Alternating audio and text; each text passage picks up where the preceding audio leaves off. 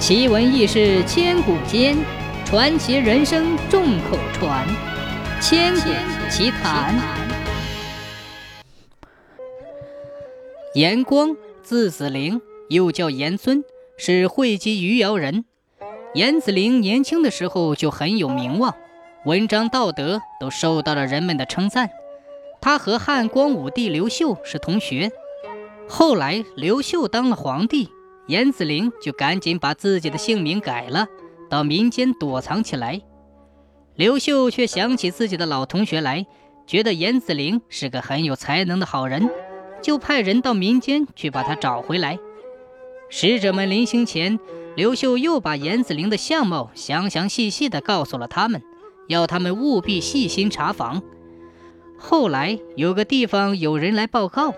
说是看到了一个男子，常常披着羊皮袄在水边钓鱼。刘秀仔细一问，觉得那个人可能就是严子陵，就备了很多华贵的车子，专门派出使节去请他。一连请了三次，严子陵才到了京城。刘秀请他住在军营里，给他准备了很讲究的被褥，饮食也是上等的，招待的十分周到。当时有个叫侯霸的人和严子陵也很熟悉。侯霸这时已经做了司徒，官职很高，就有了点架子。他派了一个人带了一封信去给严子陵。那个派去的人对严子陵说：“我家老爷听说先生来了，很高兴，本来是要来拜访您的，实在是公务繁忙，抽不出身来，还是请您在黄昏的时候到侯府去叙谈叙谈吧。”严子陵这时正在睡觉，就蹲在床上，把侯霸的书信拆开，读了一遍以后，对来的人说：“侯霸原先有些痴呆，现在做了大官，他的老毛病好点了吧？”来人说：“啊，他已经做了很大的官，怎么还会有痴呆呢？”严子陵说：“你说他不吃，他刚才不是在说痴话吗？你想。”皇帝请我都要请三次，我才肯来。皇帝我都不想见，我还会去看他吗？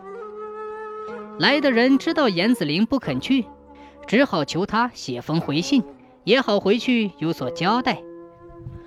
严子陵假说手有病，不能写字，就口授了几句话，让来的人记下带去。严子陵口授的信意思是这样。听说你做了很大的官，很好，很好。按照道义去协助君王，老百姓都很高兴。如果你专门拍皇上的马屁，总会有一天是要完蛋的。来的人觉得这几句话不太合适，又不敢反驳，就婉转地求他再说些别的，多说几句。严子陵很不高兴，冷冷地说：“你是在街上买小菜吗？还要讨天？”来的人不敢再说了，就带着书信灰溜溜的回去了，把他交给侯霸。侯霸看了这封书信，心里当然不是滋味，就故意把这封信封起来，交给刘秀，意思是说，这人太狂妄了，得给他点厉害才是。谁知道刘秀看了这封信，却只是笑笑说：“哎呦，这是子陵的老毛病啊，没有什么。”第二天。刘秀全副銮驾，亲自去拜访严子陵。严子陵还是睡在床上不起来，刘秀就一个人悄悄地走进严子陵的房间去，抚摸着严子陵的肚皮，亲切地说：“子陵啊，子陵，你难道不出来帮帮我的忙吗？”严子陵还是闭着眼睛不理他，隔了好久好久才睁开眼睛，朝着刘秀盯了好一会儿，对他说。哎，当初啊，尧也算是个明主吧。他要把君位让给朝父，朝父不干，尧又把君位让给了许由。许由听到这个消息，觉得这是对他的侮辱，连耳朵也给玷污了，竟逃到了颍水边上去洗耳朵。人各有志，你何必来勉强我呢？刘秀叹了口气，说道：“子陵啊，我竟没有办法说服你呀。”话说完了之后，只好扫兴而去。又过了几天，刘秀又请严子陵到宫里去，叙谈当年一起读书的那些旧事。两人谈得很高兴，竟一连在一起谈了好几天。刘秀笑着问严子陵：“你看我还有哪些地方和过去一样呢？”严子陵不客气地说：“你呀，毛病比过去多多喽。”刘秀也不介意，就留他一起睡觉。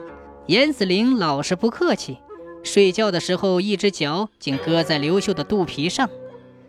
第二天，太史官上奏，说是发现了一颗克星，正要侵犯到紫微星上来。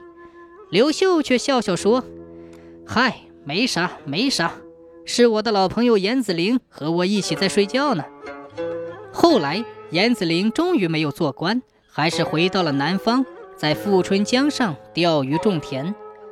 如今，在浙江桐庐县南面有一个严子陵钓台，那里有块很大的石头，上面很平，可以坐十个人呢。